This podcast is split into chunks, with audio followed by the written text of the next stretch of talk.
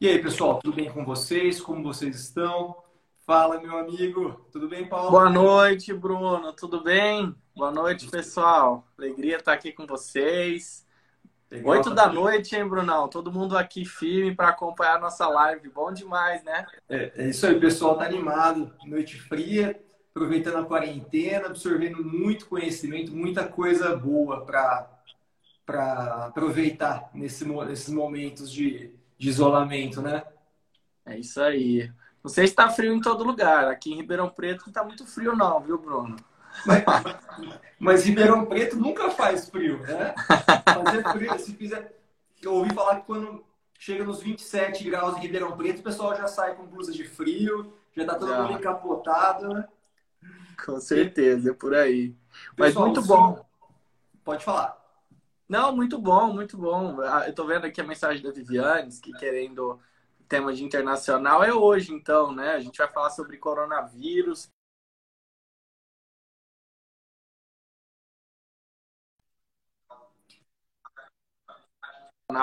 dos estados, a gente vai falar sobre violação a direitos humanos nesse contexto, vai falar sobre acionamento dos sistemas de proteção de direitos humanos. Então vai ser bem bacana. Ó quem está aqui na live, Brunão. Leonardo Garcia, nosso coordenador da sinopse internacional que, que vamos lançar nos próximos dias, já com os comentários sobre a Covid-19, grande parceiro, Bruno Barato, nosso parceiro do New Law, Mano Bernardino aqui em Alagoas, ele está dizendo que está bem calor, a gente pode imaginar, né? Então tá bem bacana aqui, bastante gente. E aí, Brunão, podemos já tocar, né, meu velho? Podemos já começar a enfrentar a temática. A gente vai falar de três pontos em especial. A gente vai falar sobre a responsabilidade internacional dos estados pela prática de atos ilícitos durante a pandemia. Vamos discutir especialmente se a China tem responsabilidade sobre a pandemia da Covid-19. A gente vai discutir a responsabilidade internacional por eventual violação de direitos humanos. E a gente também vai falar de um tema muito polêmico, que é a possível responsabilidade penal internacional do nosso presidente da República perante o TPI. Será que dá? Então, esses são os três temas centrais da nossa live. Tá quente, hein, Bruno? Pois é, não. Temas polêmicos, temas atuais e muito conteúdo para a gente debater nessa nossa noite. E muito conteúdo técnico, né? Sempre lembrando que as nossas análises, as nossas conversas, a gente sempre traz uma visão científica, tentando trazer cientificidade e argumentos técnicos para as nossas posições.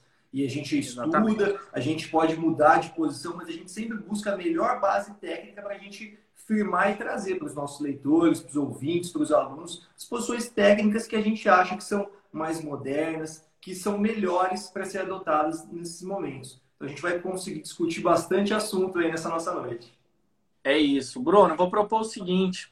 Acho que é bacana a gente fazer uma linha do tempo dos acontecimentos da, da do coronavírus, que vai, essa, essa linha do tempo vai endereçar muitos dos temas que a gente vai tratar. Enquanto isso, se você conseguir, coloca o nome da live aí, fixa para quem entrar durante a live e poder, poder nos eu vou tentar, Eu não consegui fixar o tema nenhuma vez. Deixa eu tentar isso. Não, ó, você digita, a hora que ele aparecer na timeline, você clica em cima dele e fixa o comentário.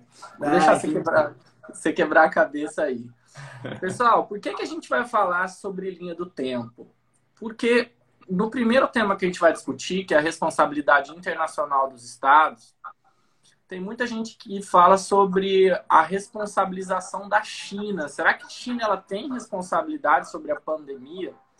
E essa discussão toca num ponto de obrigatoriedade de os estados informarem a OMS quando eles estão diante de um evento de saúde inesperado, inexplicável. Existe uma obrigatoriedade deles informarem a OMS. A gente vai explicar os detalhes sobre isso.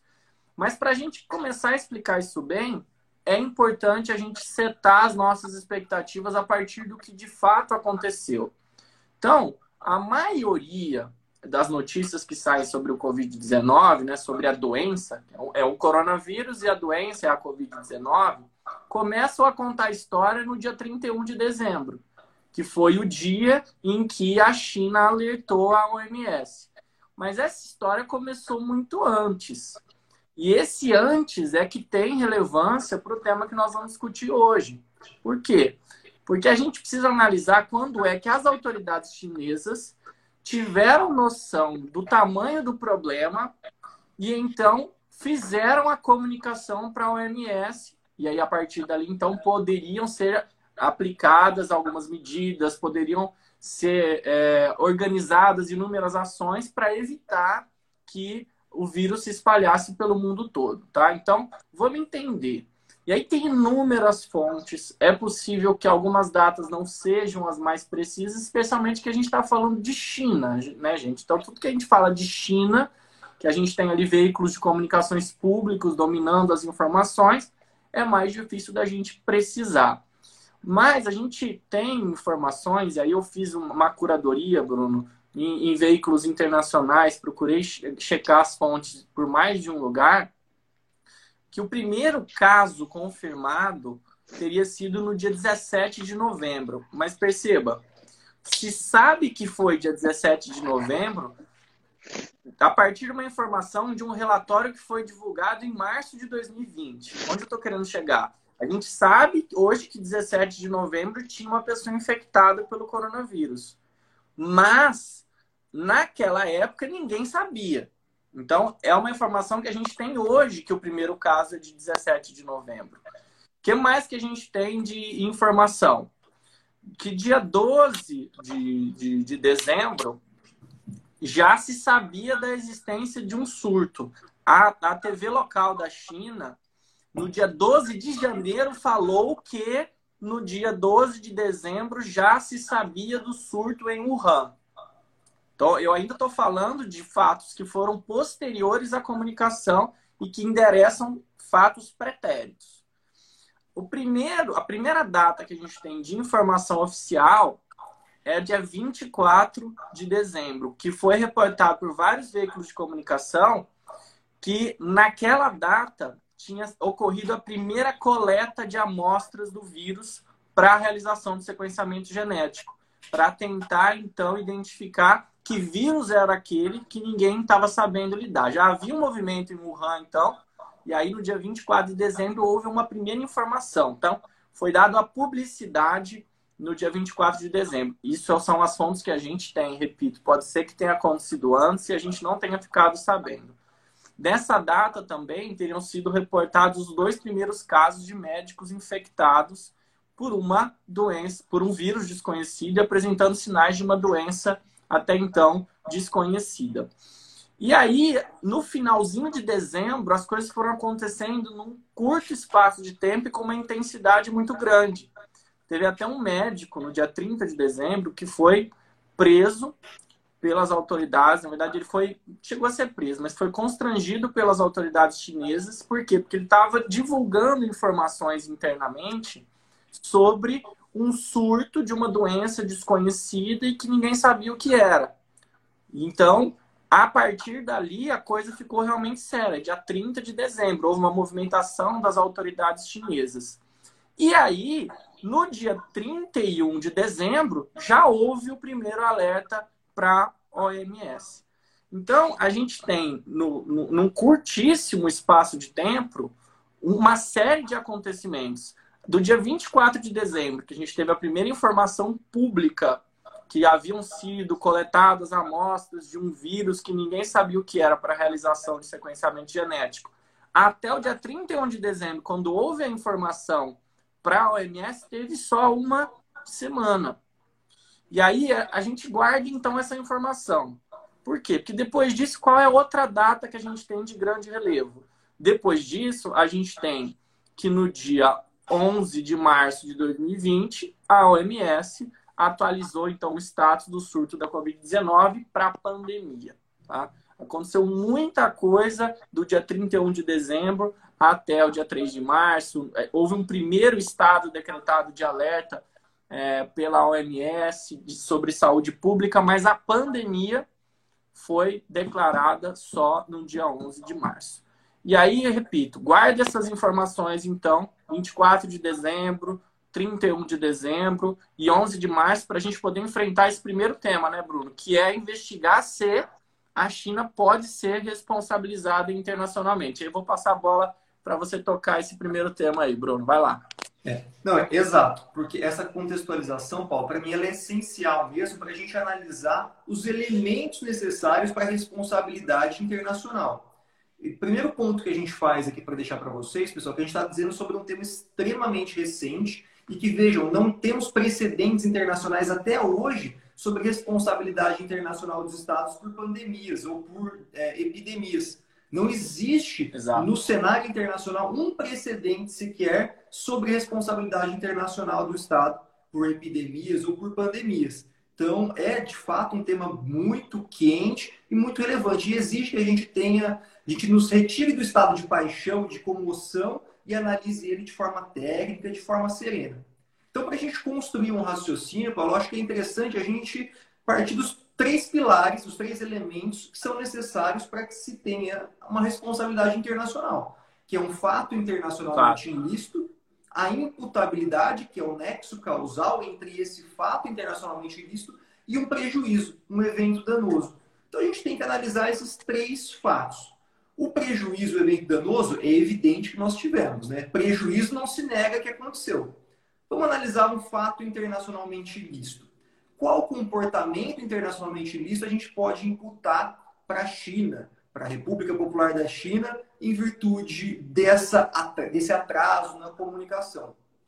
Uma norma que é muito mencionada, pessoal, que tem, é o Regulamento Sanitário Internacional. Esse Regulamento Sanitário Internacional é o documento internacional que exige que os Estados membros da OMS, da Organização Mundial de Saúde, comuniquem essas doenças são infecciosas, essas doenças que trazem riscos internacionais para a organização dentro de um prazo de 24 horas. Além disso, tem outras obrigações descritas nesse regulamento sanitário internacional, mas basicamente essa comunicação nesse prazo, a partir da constatação do potencial lesivo dela dentro de 24 horas, é o principal argumento veiculado. Também tem isso, essa norma está no artigo 6 do Regulamento Sanitário Internacional. O artigo 7 também traz deveres de comunicação em relação ao enfrentamento dessas doenças que trazem riscos internacionais. Mas o artigo 6 é essa principal norma que traz esse dever de comunicação. Qual que é a grande questão? É a natureza jurídica desse documento internacional. No direito internacional público, no direito internacional, é muito diferente do que nós estamos acostumados aqui no nosso direito interno. Como todos os estados são igualmente soberanos, eles somente, eles somente podem ser responsabilizados por descumprir um determinado documento caso eles tenham voluntariamente aderido a ele. Por que, que o Brasil, por exemplo, ele pode ser responsabilizado por descumprir, descumprir um tratado internacional? Porque ele voluntariamente aderiu a esse tratado.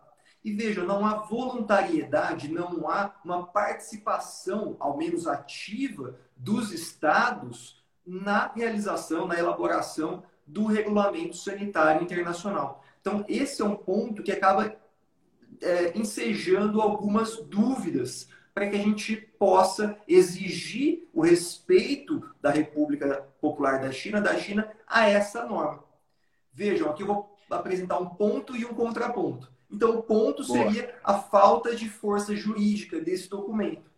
Mas a gente também poderia apresentar um contraponto para tentar tirar força normativa desse documento. Poderíamos dizer que se trata de um costume internacional. E é um argumento razoável. A gente poderia pensar que essa, esse dever de comunicação se traduz em um costume internacional que os Estados, reiteradamente e com a convicção da obrigatoriedade, eles acabam uh, respeitando e tendo as práticas conforme esse dever de comunicação.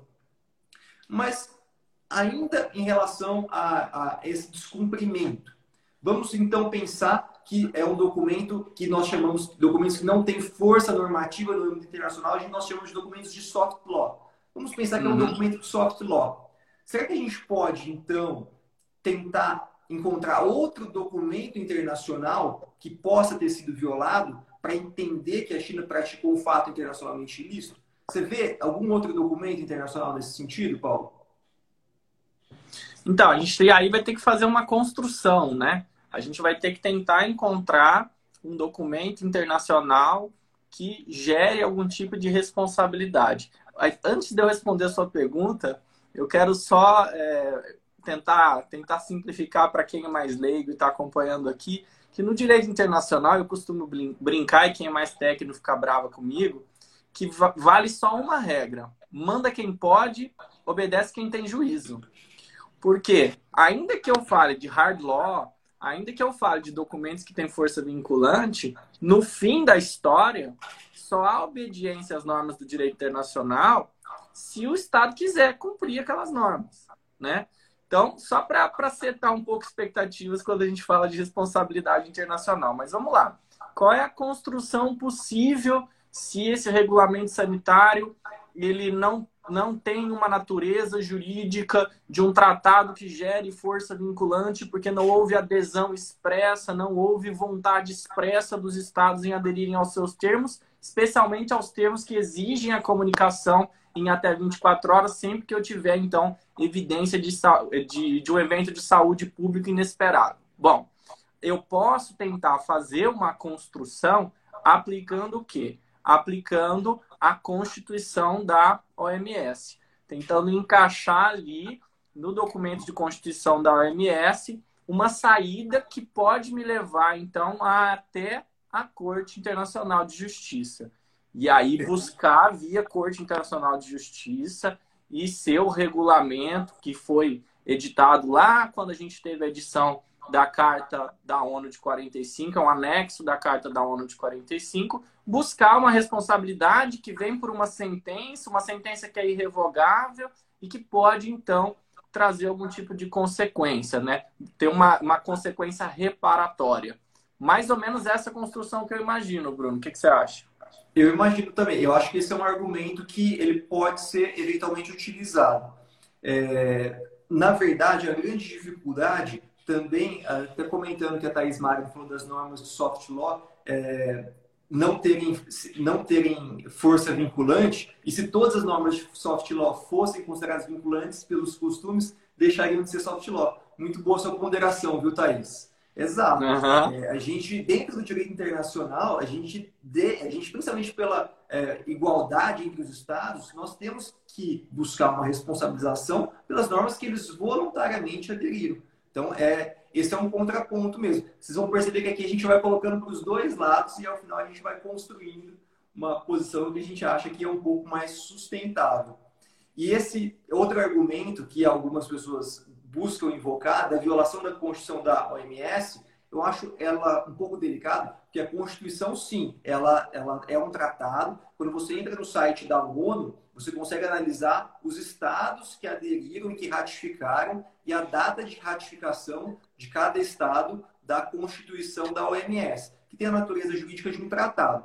Mas quando você analisa essa Constituição da OMS, é difícil você analisar obrigações que foram descumpridas pela China ela basicamente ela traz um sistema de controle de relatórios. Alguns podem até invocar uma eventual violação do sistema de relatório, mas não há o desrespeito a uma norma peremptória, uma norma que determina uma comunicação no prazo de 24 horas dentro da, da Constituição da OMS. Tentando contribuir, Bruno, com esse ponto só, Pode o falar. artigo 75 da, da Constituição da OMS, que, que tem sido ventilado aí por vários internacionalistas, inclusive o professor Valério Mazzuoli, que escreveu um artigo brilhante já, já foi publicado em vários canais aí do, do, do país, que versa sobre esse tema. Então, diz o seguinte, o artigo 75. Qualquer questão ou divergência referente à interpretação ou aplicação dessa Constituição que não for resolvida por negociação pela, ou pela Assembleia da Saúde será submetida ao Tribunal Internacional de Justiça, hoje Corte Internacional de Justiça, em conformidade com o estatuto deste tribunal, a menos que as partes interessadas concordem em outro modo de solução. Então, essa norma que encaminha a jurisdição da Corte é uma norma muito ampla e ela fala sobre divergência de interpretação quanto à aplicação, blá blá blá blá blá blá, ou seja, e, e endossando a sua fala, Bruno. É muito difícil eu dizer que há a possibilidade de acionamento da Corte de Justiça diante de uma violação de uma norma sanitária sobre a qual não houve adesão expressa. Né? Acho que esse é o ponto nodal, né, Bruno? Concordo. É, a gente, no final dos contos, a gente acaba tentando elastecer algumas naturezas jurídicas de algumas normas ou dar uma abrangência maior à interpretação do artigo 75 da Constituição da MS para tentar compreender esse fato praticado pela China como um fato internacionalmente ilícito. É, existe o entendimento de que poderia constituir um fato internacionalmente ilícito por violar um costume internacional, ou se partisse do pressuposto dessa maior abertura da, do dispositivo da Constituição da OMS, acho que existe doutrina sustentando dessa forma. Mas acredito que é um, um, um passo largo a ser dado, principalmente quando a gente fala em responsabilidade internacional dos estados. Eu acho que é, esse é um ponto que vai pode gerar uma dúvida muito grande em os estados entenderem, eventualmente pensarem em submeter esse litígio perante a corte, é, alegando essa violação da, da Constituição da OMS. Falando, falando sobre os fatos, então, e aí eu pedi, né? Vamos guardar aquelas informações. Já 24 de dezembro, eu tive lá a divulgação de uma primeira notícia, no sentido de que eu estava fazendo exames para descobrir uma notícia, uma, uma doença inexplicável na China. No dia 30, novas informações mais concretas. E 31 de dezembro, uma semana depois, então eu já tive a comunicação ao OMS. Então, a, a dúvida é, né? E a gente não tem resposta para isso Será que dá para dizer que a China descumpriu a obrigatoriedade de comunicação? Eu fico, me, me, eu fico imaginando, Bruno, se fosse aqui no Brasil. Será que a gente teria sido mais rápido ou mais lento em fazer uma comunicação OMS sobre uma situação tão extraordinária como o que aconteceu na China? Por quê? Porque a, a, a certeza sobre se ter uma situação diferente e, e, e fora de controle, inesperada, ela é muito complicada. E saber o momento exato de fazer essa comunicação para além das fronteiras do próprio Estado também é muito complicado. E aí também se discute né, se por acaso a China tem ou não como ser responsabilizada por isso. E como você disse, a gente tem que analisar os elementos ou os pressupostos dessa responsabilidade. Será que há, é, há de fato uma relação de causa e efeito entre o evento pandêmico mundial e o que aconteceu na China e eventual ato por, por ação ou omissão de alguma autoridade chinesa, a gente consegue ter uma relação de causa e efeito ou alguma coisa capaz.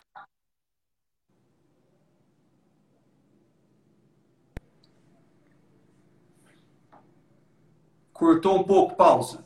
Cortou, cortou acho que o final. Não, eu estava falando sobre a questão do. Tava falando sobre a questão do nexo de causalidade, né? Que você levantou, e agora, assim, para a gente estressar esse ponto. Dá para a uhum. gente enxergar nexo de causalidade entre alguma, algum comportamento comissivo ou omissivo das autoridades chinesas e a pandemia que a gente viveu, que vive, né? Melhor dizendo. Não, exato. Então a gente, só para só responder a pergunta do Infante Gabriel, ainda relacionado ao ato internacionalmente ilícito, esse seria o que, o que se chama dentro da doutrina internacional de opt-in ou opt-out. Ele, eles, a China, é, Infante Gabriel, poderia deixar a OMS caso ela não concordasse com esse documento. Mas será que essa, é, o fato dela não deixar a OMS representa essa adesão voluntária?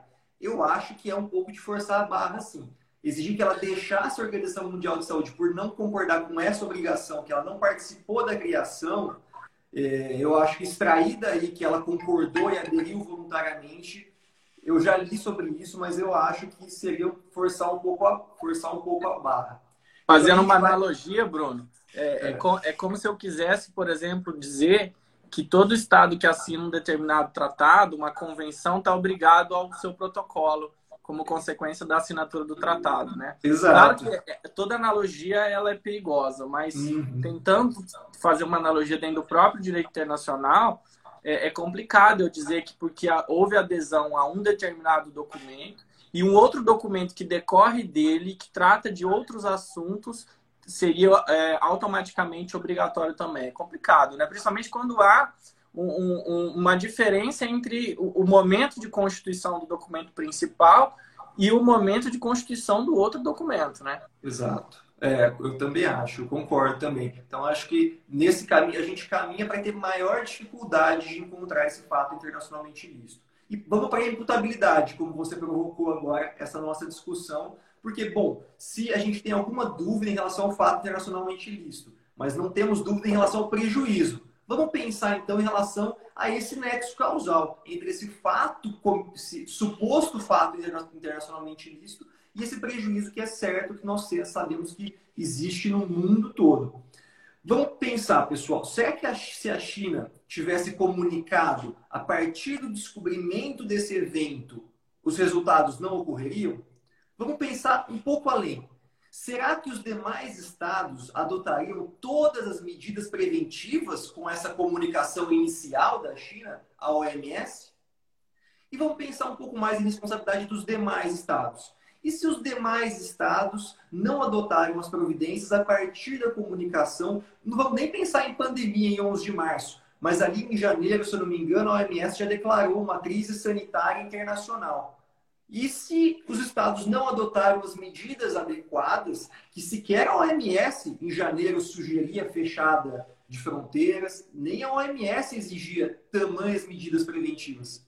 Se a gente parar para pensar numa relação de causa e efeito, ainda que indireta, todos os estados de alguma forma que, de alguma forma tiveram transmissões comunitárias e a partir deles foram infectados para outros estados contribuíram com a propagação do vírus. Então, Perfeito. É, é, quando, a gente, quando a gente olha para o lapso, né, Bruno, a gente percebe isso. Então, assim, desde o primeiro caso na China até a comunicação, e a gente sabe do primeiro caso só agora, olhando para o passado, deu praticamente um mês, um mês e pouquinho. Mas que as autoridades chinesas tiveram ciência, não deu nem um mês. E a própria OMS demorou mais de um mês para mudar o status que ela pensava sobre o, o, o, a pandemia. No dia 30 de janeiro, como você falou, ela declarou emergência de saúde pública de alcance internacional e depois de 30 dias que ela já havia recebido a comunicação, mas a despeito de ter declarado esse estado de saúde pública de alcance internacional, ela expressamente disse que não recomendava nem o fechamento das fronteiras da China. É. Só lá em 11 de março. Então, olha a diferença de, de, de, de tratamento, né? A China uhum. aconteceu tudo num período de praticamente uma semana. A OMS demorou um mês para falar que era emergência de saúde pública, demorou depois mais de um mês, depois desse 30 de janeiro, para no dia 11 de março só declarar a pandemia. Então, será que a gente não está sendo muito mais rigoroso com o que se exigia ou quer se exigir da China em relação ao que a própria OMS fez? Concordo. Não, a polemização é perfeita. Até porque a gente pode chegar numa situação totalmente razoável, exigindo que a China, por exemplo, tivesse cautelas que a própria organização percebeu que eram necessárias dois, três meses depois desse evento. Então, de uhum. fato, é, eu acho que um, uma relação de nexo causal direta entre esse evento, o suposto fato internacionalmente visto e o prejuízo é muito tênue, mas muito tênue mesmo. Eu já vejo aqui criando mais uma polêmica para reflexão eu já vejo eventuais outros questionamentos que a gente pode ter em relação a nexo, a nexo causal, em relação à desobediência do dever de informação. Porque é interessante, e isso é uma reclamação muito grande de alguns líderes mundiais. O mundo, principalmente o mundo ocidental, pouco sabe como a China enfrentou essa pandemia nas suas demais metrópoles, como em Pequim ou nas demais cidades em que há milhares e milhares de habitantes. A gente se centrou muito e o mundo ocidental teve muita informação sobre o tratamento em Wuhan, com o isolamento feito em Wuhan, com todas as medidas que lá foram adotadas. Mas nos demais, nas, nas demais metrópoles é, é, chinesas, principalmente em Pequim, não há uma informação muito precisa passada pela OMS, da China para a OMS e da OMS para os demais estados. Então, e lembrando que esse é um dever de comunicação que consta também no Regulamento Sanitário Internacional. Então, esse dever de comunicação a gente pode é, refletir também um pouco sobre a causalidade dessa ausência de informação sobre, é, sobre o enfrentamento da COVID, da, da, do novo coronavírus, da Covid-19 na China, em relação a, aos prejuízos que a ausência desse conhecimento científico trouxeram principalmente para o mundo ocidental, que é muito diferente o tratamento do mundo, a, a extensão dos prejuízos sofridos pelo mundo ocidental em relação ao mundo oriental. Mas aí a gente pode ter pensamentos que vão desde é, é, práticas não é? é de usar as máscaras, um hábito muito maior, um, hábitos sanitários muito mais rigorosos, até porque passaram por diversas outras crises, outras crises epidemiológicas, o SARS e diversas outras. Mas é um ponto para reflexão também. Mas em relação ao descumprimento do dever de notificação, só para a gente concluir esse ponto, eu acho muito tênue, muito difícil a gente conseguir depreender tudo, tudo isso, todo esse prejuízo que o mundo vive desses poucos, pou, pou, poucos dias de atraso na notificação. Perfeito, Bruno, maravilhoso. E, inclusive, é, se ventila o reconhecimento de que se trata, portanto, de uma situação de, decorrente de força maior, né?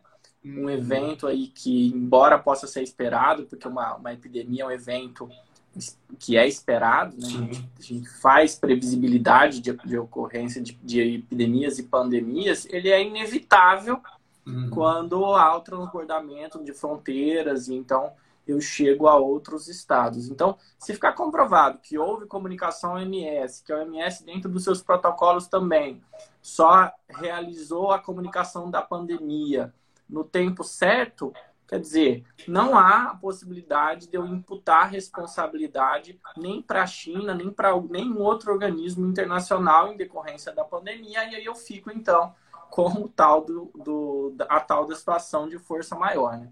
Mas assim, Sim. só, só para fins de, de, de, simulação e até de, de exercício jurídico aqui, se por acaso é, algum Estado nacional conseguisse é, comprovar que a China então descumpriu ali a, a, medida sanitária e com base na, na Constituição da OMS acionasse a Corte Internacional de Justiça, Bruno, na sua opinião, que tipo de sentença, que tipo de decisão poderia advir da Corte Internacional de Justiça diante dessa situação de, de pandemia? Uhum. É, é, é, interessante a gente pensar isso, até para a gente raciocinar diferente do que a gente raciocina no nosso direito interno, né? trazendo uhum. sempre essa premissa da voluntariedade, cada, cada Estado ele decide voluntariamente aderir a um tratado internacional e também, nesse ponto, a cumprir as decisões que um órgão judicial máximo desse tratado ele é, impõe. Então, vamos supor que um Estado ele tenha coragem, e assim, é difícil pensar nisso, mas as grandes potências mundiais, elas são muito blindadas dessas demandas pelo poderio econômico e por toda a influência geopolítica que exercem no mundo.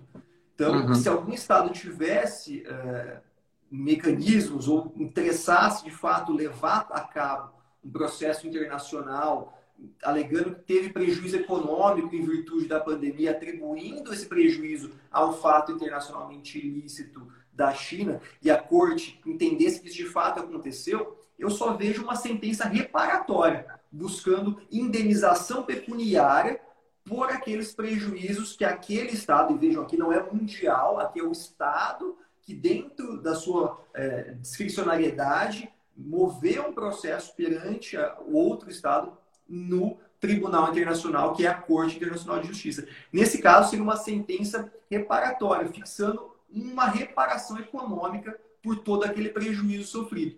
Mas a grande questão é essa, não é, Paulo? E se a China não cumprir essa sentença da Corte Internacional de Justiça? Qual seria a possível consequência para isso? É muito complicado. É. É, a gente estava a gente tava conversando sobre isso mais cedo, a gente finge que não conversou, mas a gente conversou sobre isso mais cedo. e aí, né, a, a, a, brincadeira que eu fiz, manda quem pode, obedece quem tem juízo. Se por acaso a China não cumprisse uma sentença reparatória é, vinda da Corte Internacional de Justiça, o que fazer, né? Aí, assim, no, no, no, no extremo, no extremo, a gente poderia ter até a expulsão da China da Organização das Nações Unidas por ato da Assembleia Nacional, é, da Assembleia Geral da ONU. Mas, assim, eu acho que se acontecer, o mundo está acabando, né? Porque você Sim. imagina a expulsão é. da China da ONU. a, a é. consequência é. advinda de um ato dessa natureza. Então, como você bem ponderou, é, as grandes potências acabam sendo muito blindadas, até por pelo, pelo altíssimo poder de influência do Conselho de Segurança. E a gente vê, né? Grandes potências bombardeando outros estados nacionais e não acontece nada, né? Exato, então, é, exato. É, é, por isso que eu brinco e tem, inter, tem internacionalista que fica bravo quando, quando eu falo isso. Eu falei isso durante uma aula lá no doutorado em Coimbra para uma professora internacionalista e ambientalista. Professor, a gente fica discutindo soft law aqui, soft law não serve para nada. Ela ficou brava comigo. Deve ter gente que vai ficar brava comigo aqui também na, na nossa live. Não serve de nada e brincadeira, é um exagero. Serve de bastante coisa, é norma de interpretativa. Tem muita gente que diz que vincula, né? Mas, gente, na real, assim, direito internacional serve para quem tem medo de descumprir as determinações dos nossos organismos internacionais. Para quem não tem, é só descumprir e tocar a vida, né? Exato. Vamos pensar então que se tivesse alguma sanção econômica, se a China fechasse o comércio para grande parte dos maiores interessados, ela acabava com a economia mundial. Ainda que você Exato. pensasse em sanções econômicas, é, é muito complicado a gente pensar em efetividade a não ser pela voluntariedade no cumprimento daquela decisão. Então, pessoal, Exato. eu acho que em relação à responsabilidade internacional por ato internacionalmente ilícito, que é aquela que se dá quando um Estado prejudicado entendeu que um outro Estado violou seus direitos, acho que a gente conseguiu polemizar e apresentar alguns pontos e contrapontos. Mas acho que a gente conseguiu demonstrar a dificuldade com que a gente vê uma responsabilidade internacional da China nesse cenário. Boa, Bruno. Acho que foi, foi ótimo. A gente conseguiu fechar esse primeiro tema. Temos mais dois, né? Responsabilidade pela violação de direitos humanos no contexto de pandemia e eventual responsabilidade internacional de chefe de Estado, no nosso caso aqui do presidente da República, perante o TPI, Vamos falar primeiro de direitos humanos, deixa o TPI e o crime para o final, né? A gente tem praticamente 20 minutos, mas acho que a gente consegue falar 10 minutos de cada A gente deixa mais polêmico para o final, né? a gente, qualquer coisa, a gente coloca a culpa no Instagram, fala que já deu uma hora, a gente tem que encerrar, né? É, a gente a, fecha e vai embora, fecha e está correndo. Brincadeira, pessoal. Olha, agora a gente, a gente falou muito sobre responsabilidade entre estados. Mas é importante a gente perceber também que nós também podemos perceber que o Estado seja responsabilizado por uma violação de direitos humanos. E aqui não é um outro Estado que vai entender que foi prejudicado, mas sim os indivíduos. Vejam, o Estado, eles têm obrigações internacionais de respeito aos direitos humanos, de promover os direitos individuais, de buscar tutelar os direitos sociais, os direitos econômicos.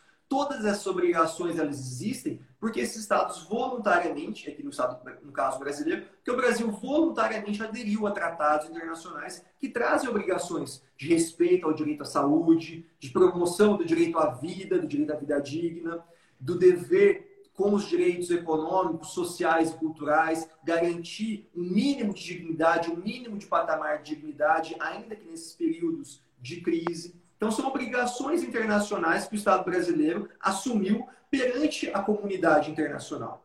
Vamos pensar agora se ele descumprir essas obrigações internacionais. Se o Brasil ele violar direitos humanos, direitos que são essenciais a todo e qualquer indivíduo, e esses indivíduos buscarem uma reparação. Como que a gente vai buscar acionar internacionalmente o Brasil perante organismos ou órgãos ou tribunais internacionais? Aqui, muito rapidamente, uma forma muito superficial, pessoal, vale a gente mencionar o seguinte: se um indivíduo, um grupo de indivíduos, ou mesmo os representantes de uma eventual pessoa que veio a falecer em virtude de negligência do Estado no, no combate à pandemia, em virtude mesmo de violações a direitos individuais que foram restringidos, isso também é possível nesse momento de pandemia. Se o indivíduo entender que teve seus direitos violados, ele, deve, ele pode buscar diretamente a proteção de um órgão internacional que tem esse desenho de proteção dos direitos humanos? Atenção, ele primeiro tem que buscar a tutela interna, dentro do ordenamento jurídico, uma reparação e uma prevenção por aquele evento ilícito que ele entendeu que ocorreu muito rapidamente, falando do, de, como se a gente sistematizasse os requisitos de admissibilidade de um processo internacional. Mas pensem o seguinte: esgotados os recursos internos, depois que a parte tentou, no âmbito interno, é, reparar os seus prejuízos e evitar que eles acontecessem, ou se o ordenamento jurídico interno não traz qualquer tipo de proteção efetiva a esse direito que foi violado, aí sim o indivíduo, grupo de indivíduos ou os representantes legais podem acionar um tribunal ou um órgão internacional de proteção aos direitos humanos, invocando a violação a um determinado direito previsto num tratado internacional que o Brasil tem aderido. Então vamos supor que entendeu um indivíduo que o direito à vida digna foi violado e esse direito está previsto no Pacto Internacional dos Direitos Civis e Políticos, um tratado internacional relacionado à ONU, a Organização das Nações Unidas. Esgotados os recursos internos, uma pessoa ela pode buscar o órgão de proteção desse tratado internacional, que é o Comitê de Direitos Humanos. Mas esse mesmo direito à vida digna, que impõe deveres positivos para o Estado, como garantia de condições de água potável, de condições sanitárias mínimas, esse mesmo direito à vida digna ele também tem essa previsão na Convenção Americana de Direitos Humanos, que é um, que é, que é um documento internacional do sistema regional interamericano, que é organizado pela Organização dos Estados, dos Estados Americanos.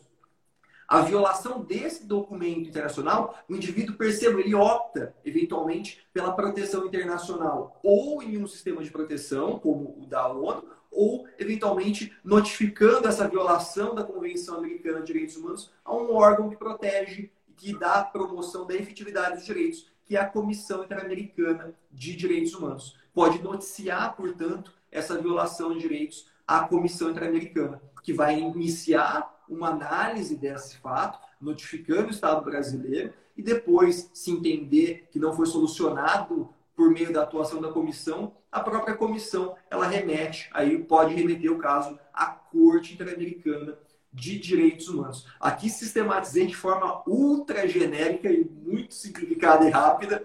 Brilhante. Esse, esse, esse, essas opções de proteção de direitos humanos. Eu quero deixar um comentário para vocês, pessoal. Quem estuda nos concursos que são cobrados direitos humanos, tenham muita atenção para a resolução número 1 de 2020 da Comissão Interamericana de Direitos Humanos. Resolução número 1 de 2020 da CID ela trata sobre direitos humanos em momentos de pandemia no continente americano. E lá ela traz todo um panorama de eh, desigualdades que existem no continente americano, nós somos o continente mais desigual do mundo, e de medidas positivas que devem ser adotadas pelos estados para garantir não só os direitos, os direitos individuais, mas também os direitos sociais, também garantir direitos à vida digna, direito à saúde, direito de é, tutelar os grupos vulneráveis, vários outros direitos são previstos, é, orientações são dadas para a atuação dos estados nessa resolução. E, eventualmente, nós temos, em eventuais ações que possam ser ajuizadas internamente, desde já invocar a proteção internacional dos direitos humanos para caso esgotada dos recursos, se o ordenamento jurídico brasileiro não der uma resposta adequada, eventualmente buscar acessar a órgãos tribunais internacionais de direitos humanos. Então, um documento bem interessante aí que vale a pena uma leitura. Tenho certeza que vai enriquecer e que pode ser cobrado nas provas que exigem direitos humanos de forma um pouco mais profunda. Brilhante, Bruno. Sintetizou muito bem essa temática. Então, é, repisando, né? Vamos sempre buscar tentar o esgotamento das vias internas, então poder disparar mecanismos de controle e tanto no sistema onusiano, no sistema global, quanto no sistema regional, no nosso caso, sistema regional interamericano, para poder buscar uma tutela internacional de direitos humanos e houve o reforço, então, de um documento editado pela comissão, o que é bem bom pensando no nosso sistema interamericano. E aí já vou passar para o terceiro tema, para gente, a gente enfrentar a maior polêmica, que eu imagino que vai ser, que é a discussão se por acaso a gente pode provocar a jurisdição do Tribunal Penal Internacional para responsabilizar chefes de Estado, no caso, responsabilizar o nosso presidente da República por comportamentos que possam configurar um dos tipos ali descritos no Estatuto de Roma, a que o Brasil se submete né, expressamente é, aderiu ao Estatuto de Roma. A nossa Constituição já falava expressamente, no parágrafo 4 do artigo 5 que a gente se submete à jurisdição de um Tribunal Penal Internacional e a gente fez a adesão, promulgou decreto sobre o Estatuto de Roma. Será que dá para a gente pensar em responsabilidade penal do presidente da República por ele eventualmente não estar seguindo as recomendações da Organização Mundial da Saúde, Bruno? O que, que você acha? Joga não, esse é um tema muito polêmico. É, então, esse é um tema bem polêmico, né? E eu acho que sempre vale a gente fazer a observação de que a nossa análise ela é sempre apolítica, né? A gente vai sempre analisar o direito como ciência, buscando argumentos técnicos independentemente da posição pessoal de cada um, da predileção política de cada um, a nossa análise ela sempre busca ser apolítica e técnica, para a gente conseguir ter credibilidade naquilo que a gente fala, daquilo que a gente sustenta. Né? Então, nós já ouvimos, sim, pessoas é, sustentando que essas práticas poderiam caracterizar um crime que traz, trouxesse a, a competência do TPI. TPI ele está previsto no Estatuto de Roma, o Brasil voluntariamente o aderiu, e ele vai julgar indivíduos. E percebam, pessoal, a gente falou até agora em responsabilidade internacional dos Estados, seja por atos internacionalmente ilícitos, seja por violação de direitos humanos. Agora a gente fala de responsabilidade penal internacional. Nesse caso não é o Estado que responde internacionalmente, mas o indivíduo. O indivíduo que tenha feito o quê? Que tenha praticado crimes que são da competência material do Tribunal Penal Internacional. E aqui, dentre eles, basicamente, se sustenta o crime de genocídio. Aqueles que entendem ou que manifestam publicamente, inclusive outros políticos, é, se eu não me engano, o governador Witzel mencionou isso já em depoimento público, é, acabam mencionando uma possível ocorrência de crime de genocídio, caso se adotassem posturas contra o isolamento social ou contra as uh, orientações da Organização Mundial de Saúde. Isso, em tese, poderia, segundo os que assim mencionaram, sustentam, invocar a atribuição, a competência do Tribunal Penal Internacional. É um ponto muito delicado, pessoal, a gente analisar e pensar que o Tribunal Penal Internacional é criado para responsabilizar condutas internacionais de uma atrocidade tamanha sejam utilizados para punir comportamentos políticos que acabam ceifando vidas de uma ou de outra forma. Pensar que a pessoa que assim agiu teve o dolo direto, porque o crime de genocídio exigido no artigo 6 salvo o melhor juízo, do, do Estatuto de Roma, ele menciona... É o sexto, é o sexto. É o sexto. Tô bom de memória. Genocídio é o sexto. É. Ele, ele, exige que a pessoa tenha comportamentos, tenha praticado comportamento com a intenção de é, promover o extermínio desse grupo de pessoas, ainda que se entendesse que os vulneráveis, que as pessoas que estão em grupo de risco, seria um grupo de pessoas que pudesse vir a ser vitimado com esse comportamento, pensar que eh, o presidente da República do Brasil assim o fez com a intenção deliberada disso, desse comportamento, eu acho que nós não temos elementos fáticos para depreender, para conseguir esse tipo de prova. Então, do que nós temos, a informação que nós temos até hoje, ainda que não concordemos com ela, ainda que entendemos que, que possa configurar um descaso, é, uma, uma irresponsabilidade, entender que essa é uma prática geno, intencionalmente genocida, eu acho que nós não temos absolutamente nenhum elemento fático que autorizasse essa, essa ilação, que autorizasse essa, esse raciocínio. Então, é, em relação a esse fato, embora exista, já, já, já li inclusive é, alguns comentários de pessoas que entendem que esse fato constituiria um crime de genocídio, eu entendo que a competência material do TPI, em hipótese alguma, foi desenhada dessa forma para esse tipo de comportamento. Entendo também que nós não temos elementos fáticos para a gente depreender que esse comportamento de desrespeito às orientações da OMS foi intencionalmente para o fim de matar inúmeras pessoas que pertencem a um grupo social vulnerável. E além disso, a última polemização, que depois eu passo para você, se a gente entender dessa forma, por coerência, isso a gente tem que ter dentro de ciência, coerência nos nossos argumentos, então a gente tem que pensar que o comportamento inicial do Boris Johnson também foi genocida, o comportamento inicial do Trump também foi um comportamento genocida, o comportamento inicial do presidente do México também foi genocida, que outros líderes mundiais que não respeitem essas orientações também assim terão agido com essa intenção. Então, eu acho muito delicado a gente misturar é, esse tipo de, de desrespeito a normas técnicas, desrespeito ao que a ciência fez e traduzir esses comportamentos de chefes de Estados em comportamentos genocidas. Eu não acho que o Tribunal Penal Internacional foi desenhado, foi criado para isso. Boa, Bruno. Boa, bela análise. É, tem até um ponto que a gente nem tinha alinhado em falar, mas eu vou, eu vou puxar e não vou devolver a bola, que a gente já está indo para o fim, que é a eventual configuração de crime de responsabilidade do presidente da República. Né? Tem também uhum. sido levantada essa tese. E dentre as hipóteses expressamente arroladas pela, pela Lei 1079, que até hoje é usada como referência quando a gente fala em crime de responsabilidade, a gente não tem é, nenhuma, nenhuma hipótese de enquadramento claro, mas todo e qualquer tipo de violação à Constituição, é, lato senso, pode gerar ah, um crime de responsabilidade ou pode é, permitir a configuração de um crime de responsabilidade. E aí depende muito de movimento político, né, gente? E uhum. isso ficou bem claro no Brasil, que algumas situações, a forciore, elas acabam passando, então até hoje há quem questione o impeachment é, em relação ao qual se submeteu a ex-presidente da República. Então, eu imagino que se houver uma vontade política, a gente consegue ter a disparada de um, de um processo de busca de responsabilização do presidente da República.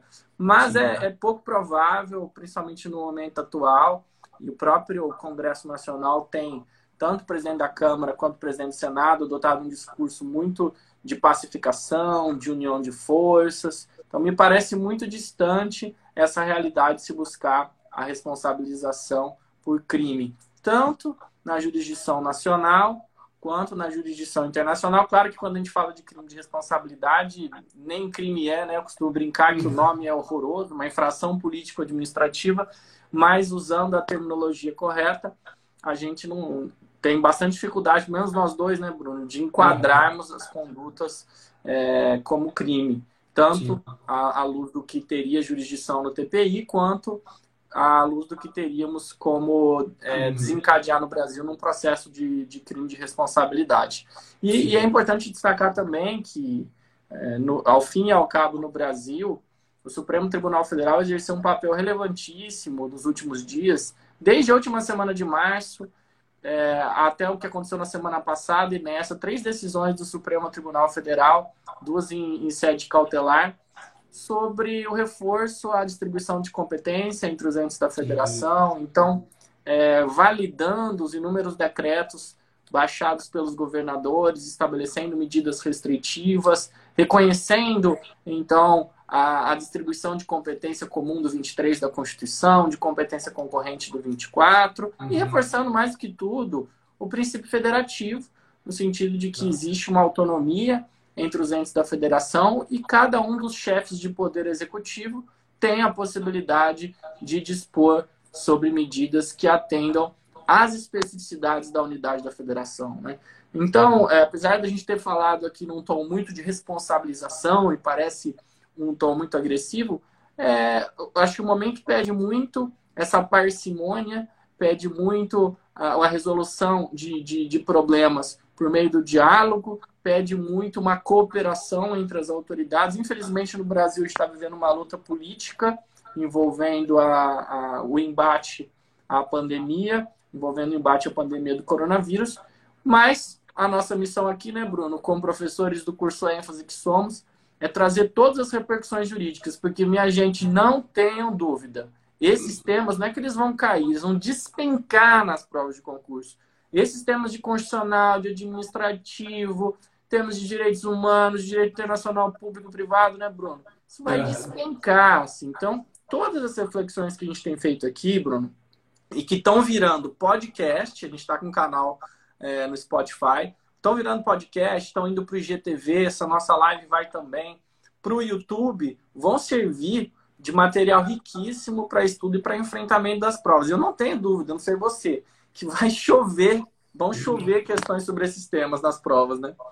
Não, sem dúvida. E, e, da mesma forma que nós vivemos angustiados com essas situações e vemos repercussões jurídicas em todas elas, os examinadores também. Sejam os examinadores das bancas tradicionais, sejam as pessoas que elaboram as questões das bancas, da CESP, da FCC, todos eles veem nessas questões repercussões jurídicas que certamente podem ser cobradas nas mais diversas provas, nos mais diversos concursos. Então, ela é importante porque elas podem ser cobradas e elas são importantes porque a gente consegue armazenar muito melhor o conhecimento e o conteúdo que é mais fechado, que é mais hermético. Dessa forma, quando a gente consegue olhar e dar a ele toda essa função e raciocinar ele dentro dos nossos eventos, a gente acaba conseguindo conjugar mais a teoria, que às vezes é muito densa, com os possíveis inúmeros cenários práticos que a gente está vivendo. Então, é, é um win-win situation, né? É uma situação só de ganho. Se cair na sua prova algo que a gente conversou perfeito, mas se cair a base teórica daquilo que a gente falou de outra forma, também certamente você vai memorizar porque você está vivendo isso e todos nós estamos, né? E reaprendendo a viver com isso. É isso, meu irmão. Quero te agradecer muito, Bruno, pela parceria aqui na live, a parceria de tantos anos já, né? Eu conheci o Bruno há, há muitos anos. Que ano foi, Bruno? 2012, 13? Foi. No Mato, Grosso, Mato Grosso do Sul, foi 2013. Eu fui para lá 13, deve ter sido 14, Paulo. Bruno era vai defensor, pegar a idade. Recém-possado no Mato Grosso do Sul, a gente se conheceu num congresso, depois se tornou defensor público do Estado de São Paulo, é um fera nas provas de concurso e hoje um parceiraço de escrita. Temos já algumas obras publicadas, né, Bruno? Uma alegria ter você. Nosso Manual de Direitos Humanos está aqui do meu lado, ó. Olha, uma olhada nele, olha, olha aqui, pódio. E a gente está lançando lá. E a gente está lançando uma sinopse de direito internacional público e privado. Vai sair semana que vem pela editora Juspodium também. E já vai sair com toda, toda essa discussão sobre a, a Covid-19 então, Bruno, uma alegria estar aqui contigo. Estamos é, bem servidos de professor de Direitos Humanos no ênfase e espero que a gente se encontre em outras oportunidades. O Instagram já vai derrubar a gente daqui a um minuto, mas vou deixar você fechar aí, que você que está capitaneando a live. Valeu, vou fechar aqui.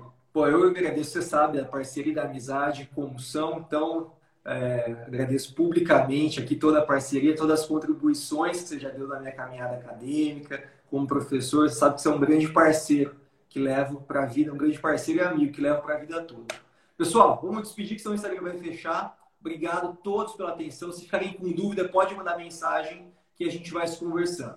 Fiquem com Deus, um grande abraço, até mais. Tchau. Valeu, gente. Até a próxima.